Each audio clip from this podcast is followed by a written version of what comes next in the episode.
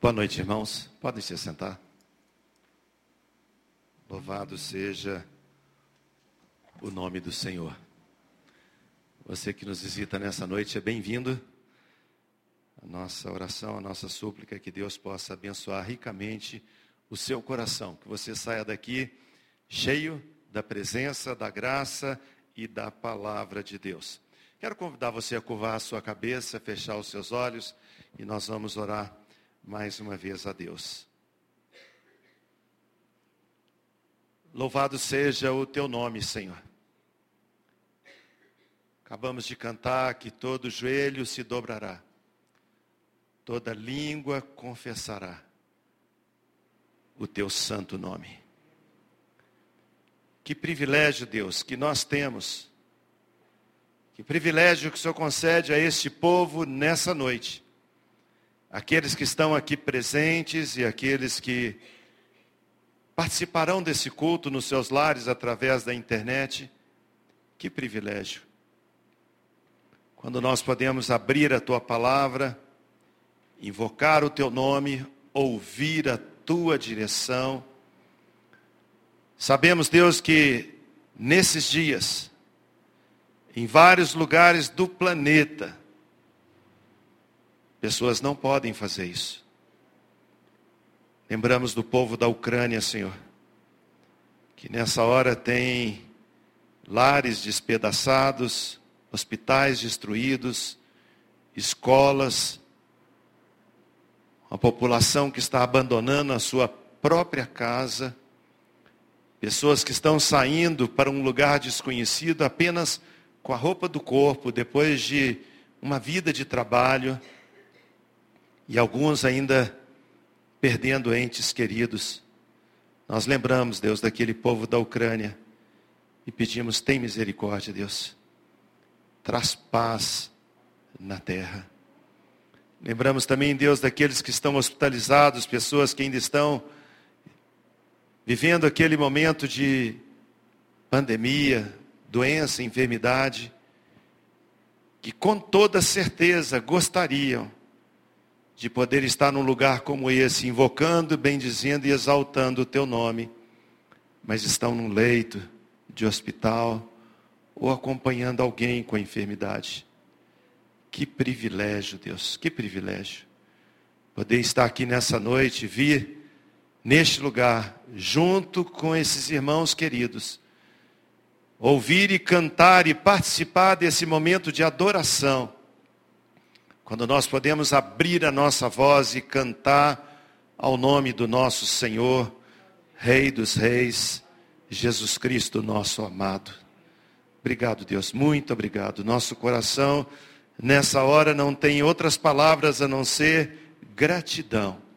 Obrigado por esse dia, obrigado porque olhando para trás, hoje podemos dizer que até aqui nos ajudou o Senhor. Louvado seja o teu nome Agora, Senhor, continua nos abençoando como tem sido desde o início dessa reunião, com a palavra transformadora do Evangelho. É o que nós pedimos em nome de Jesus. Amém. Será que Deus se importa? Suzana perguntou para mim, na hora que nós estávamos saindo de casa ali, a Suzana perguntou: Você vai pregar sobre o quê? Falei: Lá você fica sabendo. Foi uma maneira de trazê-la para o culto, né? Não, ela já queria vir. Será que Deus se importa? É uma pergunta que a gente, se não está fazendo agora, já deixou passar pela nossa mente, ou já pronunciamos, né, Serginho? Ou então a gente se calou, mas deixou o nosso ser interior pensar nisso. Será que Deus se importa? Quando a gente vê a luta acontecendo no nosso lar, quando a gente vê a dificuldade, há um tempo atrás conversava com uma pessoa e eu gastei mais ou menos uns 10, 15 minutos para começar a ouvir o que ele queria dizer, porque ele não parava de chorar. Contando sobre uma tragédia no seu lar. E a pergunta que brota na alma é: será que Deus se importa comigo, com o meu lar? Há um tempo atrás, atendendo uma pessoa aqui na igreja que tinha perdido seu emprego, não sabia o que fazer da sua vida financeira e econômica, cheio de compromisso e com muito receio, muito receio, de em casa repercutir algo pior ainda com a sua família. E a pergunta que batia fundo, Marcelo, no coração daquele homem é: será que Deus se importa? Eu queria contar para vocês, poderia ser várias, mas eu gostaria de meditar sobre algumas histórias. Uma delas se encontra em Marcos capítulo 4. A história nos fala sobre Jesus Cristo dizendo aos seus discípulos para fazer uma jornada de barco. Está escrito assim no versículo 35. Naquele mesmo dia, sendo já tarde, disse-lhes Jesus, aos seus discípulos: Passemos para outra margem. E eles, despedindo a multidão, o levaram assim como ele estava no barco, e os outros barcos também o seguiam. Ora, levantou-se grande temporal de vento, e as ondas se arremessavam contra aquele barco, de modo que o mesmo já estava a encher-se de água. Jesus estava na popa do barco, dormindo sob um travesseiro. Então os discípulos despertaram o mestre, dizendo: Mestre, não te importa que pereçamos? Será que Deus se importa? Enfrentar uma tempestade, vento contrário, água entrando no barco. Quem já viu isso em filme ou já participou de um momento numa travessia do rio, do mar, sabe o que isso significa. E a pergunta que os discípulos fizeram é: Mestre, o senhor não se importa conosco? O senhor dormindo, deixando a coisa acontecer, o senhor não se importa, no meio de uma tempestade, no meio de vento contrário, irmãos, com toda certeza, aquele barquinho julgava muito. Não era um transatlântico daqueles que eles servem jantar e nem os talheres, nem o copo, nada balança de tão grande que ele é. Não é. Era um barco pequeno. Jesus dormia. Um outro texto está logo à frente, no capítulo 5, um capítulo seguinte, versículos 21 a 23, dando prosseguimento a essa jornada de Jesus, está escrito assim: depois que Jesus foi para Gadara, é rejeitado. Agora, tendo Jesus voltado, versículo 21, no barco para o outro lado, afluiu para ele grande multidão e ele estava junto do mar. Eis que chegou a ele um dos principais da sinagoga, chamado Jairo, e vendo, prostrou-se a seus pés, e insistentemente suplicou ao Senhor, dizendo, minha filhinha está à morte, vem, impõe as mãos sobre ela, para que seja salva, e ela viverá. Quando Jesus ouve o clamor desse homem, você conhece a história. Ele diz, eu irei, mas na jornada acontecem empecilhos. Acontece que a ida de Jesus no lar daquele homem demora. Porque logo depois vem aquela história tão linda que a gente conhece de uma mulher do fluxo de sangue, que há muitos anos morria porque ela estava se esvaziando e no seu fôlego na sua vida, porque nós sabemos que a vida do ser humano está no sangue. Ela tinha hemorragia, tinha gasto tudo com os médicos, ia de mal a pior. E aí, a Bíblia fala que Jesus está andando no meio da multidão, indo com Jairo, quando de repente essa mulher toca nas vestes do mestre. E ele para, ele para todo aquele cortejo, para todo mundo. E ele fala: opa, alguém me tocou. Você conhece bem a história. Os discípulos falam, mestre, como é que o senhor fala, alguém te tocou? Todo mundo te toca, o povo te empurra, te aperta, o povo está é, tá, tá tão perto. E Jesus diz, não, alguém me tocou de forma diferente, porque de mim saiu virtude. Coloque-se na posição daquele pai. Um religioso importante na sinagoga, um dos líderes, um dos líderes da, da religião daqueles dias, ouve a palavra do mestre dizendo: Eu irei. Mas aí acontecimentos começam a atrasar. Talvez quando Jesus tenha paralisado tudo, a multidão toda se acotovelando, chegando perto dele, aquele homem religioso pode ter pensado: será que ele não se importa? Será que eu não transmiti a palavra certa quando eu disse para ele que a minha filhinha está morrendo? Será que ele não se importa? Quando a gente vai no Evangelho de João, encontra no capítulo 11 a história de Lázaro, você vê dizendo o seguinte, capítulo 11, versículo 1. Estava enfermo Lázaro de Betânia, da aldeia de Maria e de sua irmã Marta. Esta Maria, cujo irmão Lázaro estava enfermo, era a mesma que ungiu com bálsamo o Senhor e lhe enxugou os pés com seus cabelos. Mandaram, pois, as irmãs de Lázaro dizer a Jesus: Senhor, está enfermo aquele a quem tu amas.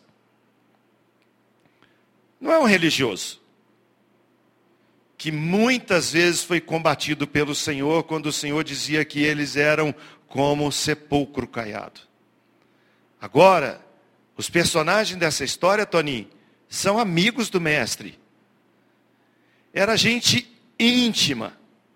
E a Bíblia chega a dizer que uma das irmãs foi aquela que, num determinado momento, numa ocasião, unge os pés do Senhor com um perfume caro, com um bálsamo muito caro, pega os seus cabelos, solta as suas tranças, ajoelha-se no pé, nos pés do mestre e vai enxugando o Senhor os pés dele com o seu próprio cabelo. Era gente chegada. Era gente do coração. Era gente que tinha intimidade, tinha relacionamento com o Senhor. Não era como um Jairo que Jesus tinha acabado de encontrar, e não era apenas seguidores, mas eram amigos. E Jesus disse aos seus discípulos: Eu irei lá curá-lo. Mas a Bíblia fala que Jesus demorou quatro dias. E Lázaro morreu. A palavra de Deus nos mostra que nós passamos por aflições. Jesus orando disse ao Pai: Pai, não peço que os tire do mundo, mas que os livre do mal. Jesus falando para os seus discípulos disse: Tem de bom ânimo, eu venci o mundo. Nós pregamos, nós anunciamos que Jesus está conosco, mas nós não podemos anunciar que aquele que teme ao Senhor não passa por problema, não passa por adversidade, não passa por aflição. Quando a gente vê essas histórias, eu podia ter coletado hoje mais uma meia dúzia, uma dúzia de história de pessoas que passaram por adversidades, passaram por lutas. A palavra de Deus não explica motivo, causa. Nós sabemos que tudo está embutido dentro do plano eterno de Deus de demonstrar o seu amor. Porque ele mostra isso através dos acontecimentos. Mas a pergunta que brota na nossa mente é: será que Deus não se importa? Pedro, tira a água. João, cadê a lata? Joga fora, joga fora. Nós estamos afundando. De repente lembram que o mestre está deitado. Mestre, acorda. Será que o senhor não se importa que a gente morra? Alguém para o mestre na beira do caminho e de repente aquela multidão, um punhado de pessoas, eh, importunando a jornada de Jesus e até a casa de Jairo, e Jesus simplesmente falando com a multidão, dizendo detalhes, de mim saiu o poder, esse poder tinha que sair na minha casa, tinha que curar minha filha, e de repente a gente vê a situação piorar. Porque nesse ínter chega alguém e fala assim, ó, não precisa mais aborrecer o mestre, não falaram para Jairo: a sua filha morreu. Quando Jesus chega na cidade de Lázaro, recebe uma resposta semelhante. Lázaro, o amigo que tu amas, morreu tem quatro dias. A tormenta aumentando, a luta crescendo a dificuldade na nossa porta. Será que você, assim como eu, já deixou passar na sua mente, por algum instante que seja, dizendo: Eu acho que Deus não se importa comigo? Final de semana a igreja trabalhou falando sobre identidade. Tem, identidade tem tudo a ver com reconhecimento daquilo que nós somos. Reconhecimento. E esse reconhecimento anda num paralelo de quem eu sou e quem Deus é. Porque sem Ele, nada sou. Será que Deus se importa? Irmãos, pode parecer uma figura de linguagem, uma pergunta que tem uma resposta absoluta, dizendo sim. A Bíblia trabalha muitas vezes com textos e com figuras que nos levam a respostas que, com certeza, havendo maturidade no nosso coração, a resposta é sim. Eu posso dizer para você com toda a convicção: Débora, Deus se importa. Deus se importa. E as perguntas a gente vê espalhado na Bíblia. Quando você vai a Amós capítulo 3, está escrito assim: andarão dois juntos se não houver entre eles acordo? É claro que só andam juntos se há acordo. Tem respostas que são muito claras. Mas existem perguntas que brotam no nosso coração, que mesmo com consciência de que Deus é bom, às vezes a gente se deixa levar e mesmo que a gente não diga, a gente pensa, Deus não se importa. Nesses três textos que eu disse aqui nessa noite, a gente vê que Deus se importa, porque Ele, através do seu Filho Jesus Cristo, demonstra a sua maneira de importar dando ordem, não é nem pedindo. E a gente então entende que as coisas que acontecem, tudo que nos acontece tem um propósito. Nada é acaso. E eu quero dizer para você, para nós, que o que você vive hoje, experimenta hoje, a situação que você passa hoje, tem propósito de Deus na sua vida. Para que você continue a sua jornada, para que você continue se movimentando na direção de Deus, para que você continue a sua caminhada, servindo a Deus através de servir as pessoas e anunciando o Evangelho.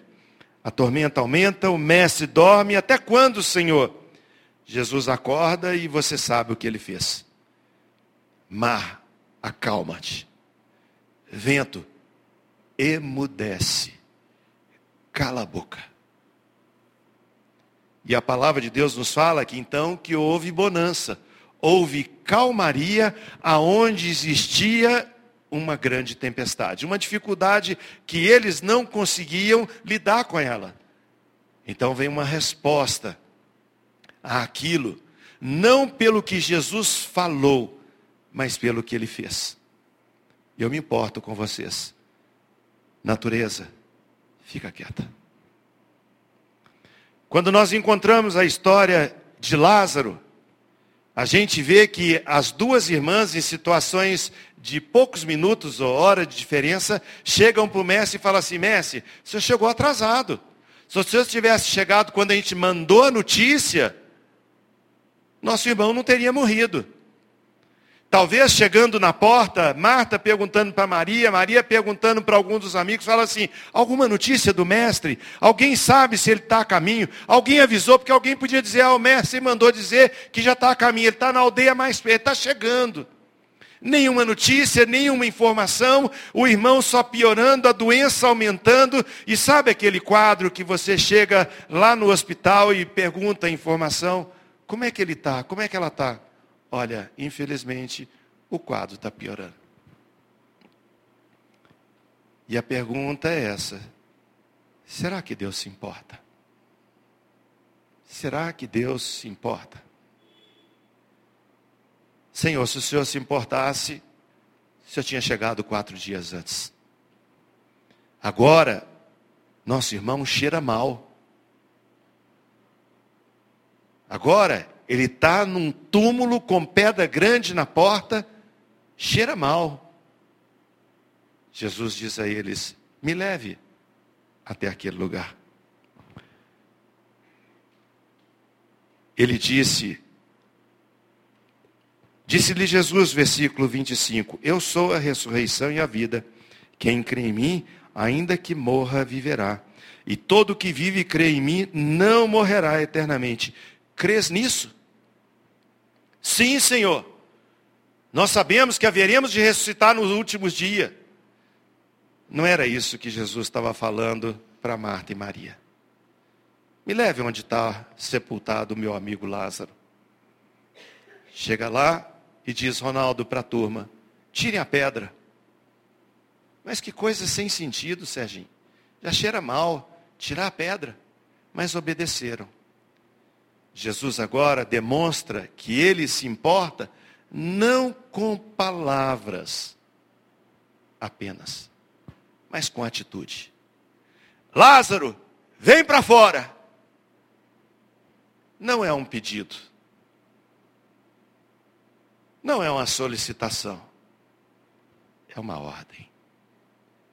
O que Jesus estava dizendo é: morte, devolve, libera, solta. E aquele homem que estava todo embalsamado, era assim que eles sepultavam as pessoas naqueles dias, deve ter saído de lá pulando, os pés presos, corpo todo preso, e Jesus fala: libertem ele, li, li, desatai-o. Será que Deus se importa? Quando você está vendo hoje a luta que você passa, a dificuldade, os problemas, as aflições, talvez você possa dizer, eu quando entrei hoje na igreja, eu deixei passar na minha mente algumas vezes esse pensamento, eu acho que Deus não se importa.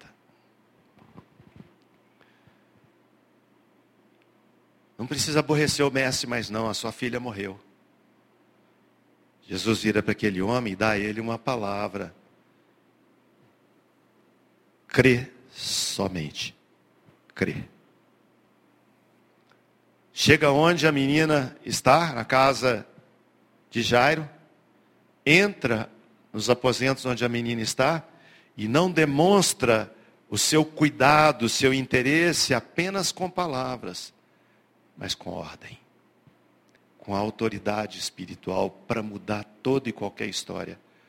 Quando ele diz para ela, Talita, cume, que significa menina, levanta. A menina levanta, ele entrega para os pais da menina e fala, dá ela de comer. Será que esses três textos, dentro de tantos outros, demonstra que Deus se importa conosco? Com toda certeza, Deus se importa com você. Quero terminar lendo o Salmo 13, depois orando por você. Oração de fé ao mestre de canto, Salmo de Davi. Começa o salmo com uma pergunta: Até quando, Senhor? Esquecer-te-ás de mim para sempre? Você não vai lembrar de mim, não, Deus. Senhor, para sempre o Senhor vai esquecer de mim? Até quando ocultarás de mim o teu rosto? Você não vai olhar para mim mais não, Deus. Você vai ficar olhando para o outro lado. Eu chamo o Senhor, olha para o outro lado. Até quando estarei eu relutando dentro da minha alma com tristeza no coração cada dia? Até quando meu coração vai estar aflito, a minha alma doendo, meu coração partido, destruído? Até quando, Senhor? Será que o Senhor não se importa? Até quando se erguerá contra mim o meu inimigo? Quatro vezes o rei Davi, que conhecia quem era o Senhor, a ponto de declarar que o Senhor é o meu pastor e isso me basta. A ponto de afirmar que certamente bondade e misericórdia me acompanharão, me seguirão todos os dias da minha vida, é o mesmo homem que está no momento de angústia na sua alma, vendo as aflições, vendo os inimigos prosperarem, vendo o cerco aumentar, vendo os outros debochar dele, ele vivendo situações de grande dificuldade, a sua alma começa a ser impregnada com um sentimento semelhante a esse, Silvana, dizendo: Deus não se importa. Ele transmite essa palavra dizendo: Até quando? Até quando o Senhor vai se esquecer de mim? Até quando o Senhor vai virar o rosto para o outro lado, não vai olhar para mim?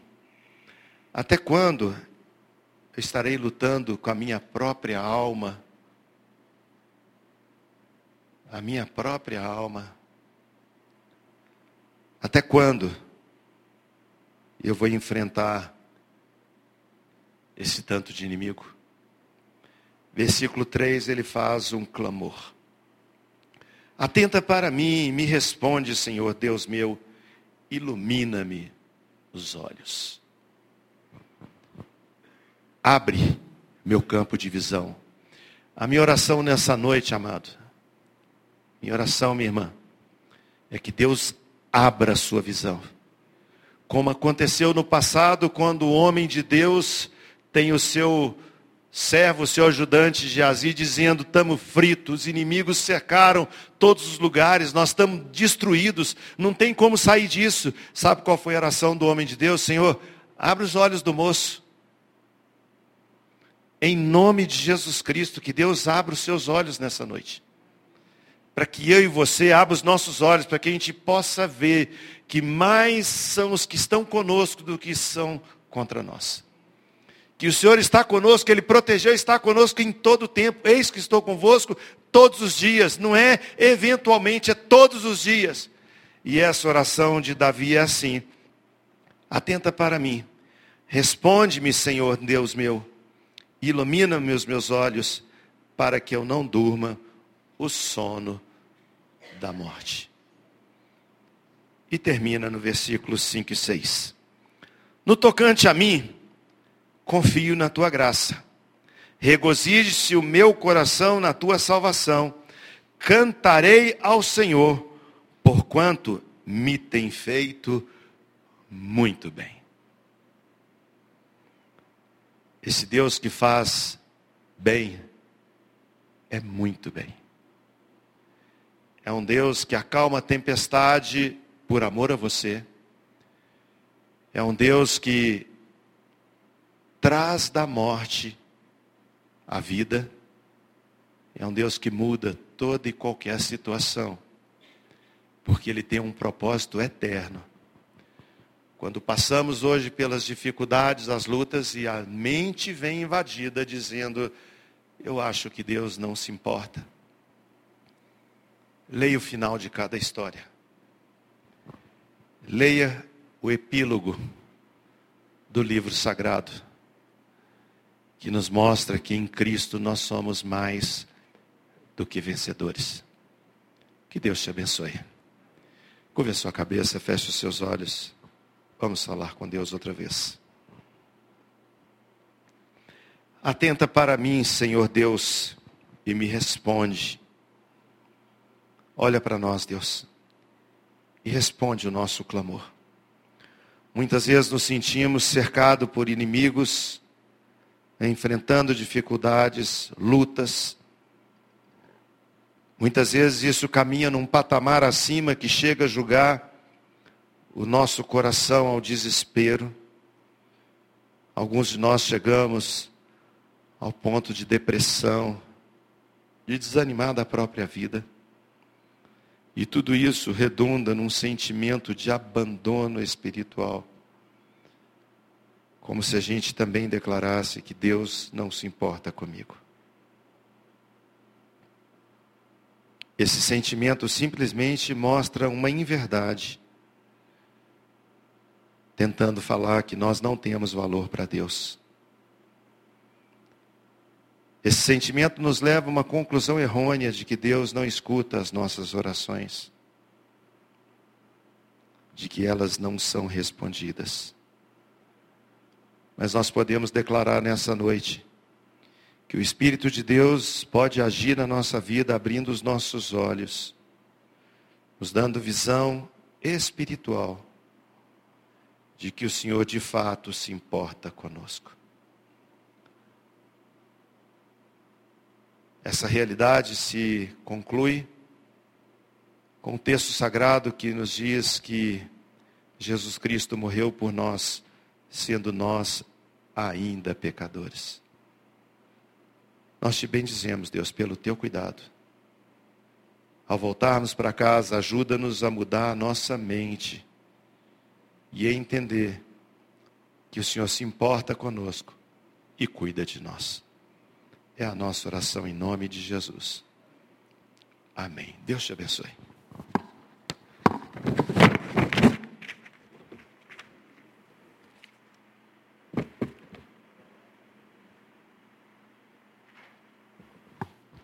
Boa noite, queridos. Graça e paz no seu coração.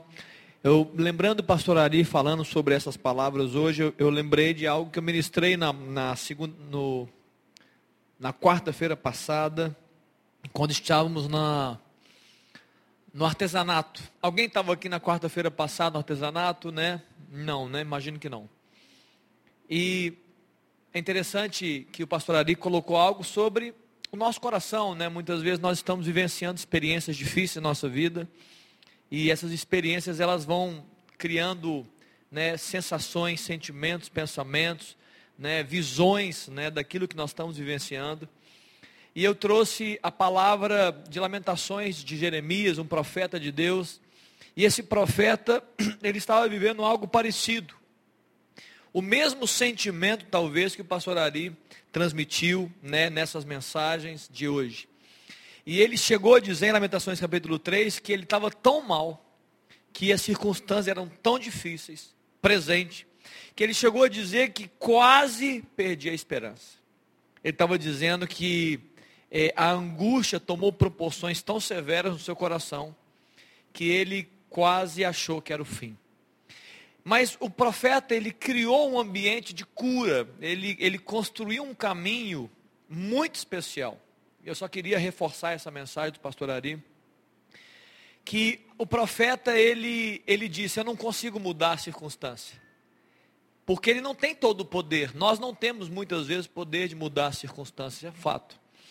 Mas ele fala em Lamentações do capítulo 3, a partir do verso 19, 20, 21, principalmente 21, ele fala assim, olha, eu quero trazer à memória o que me dá esperança.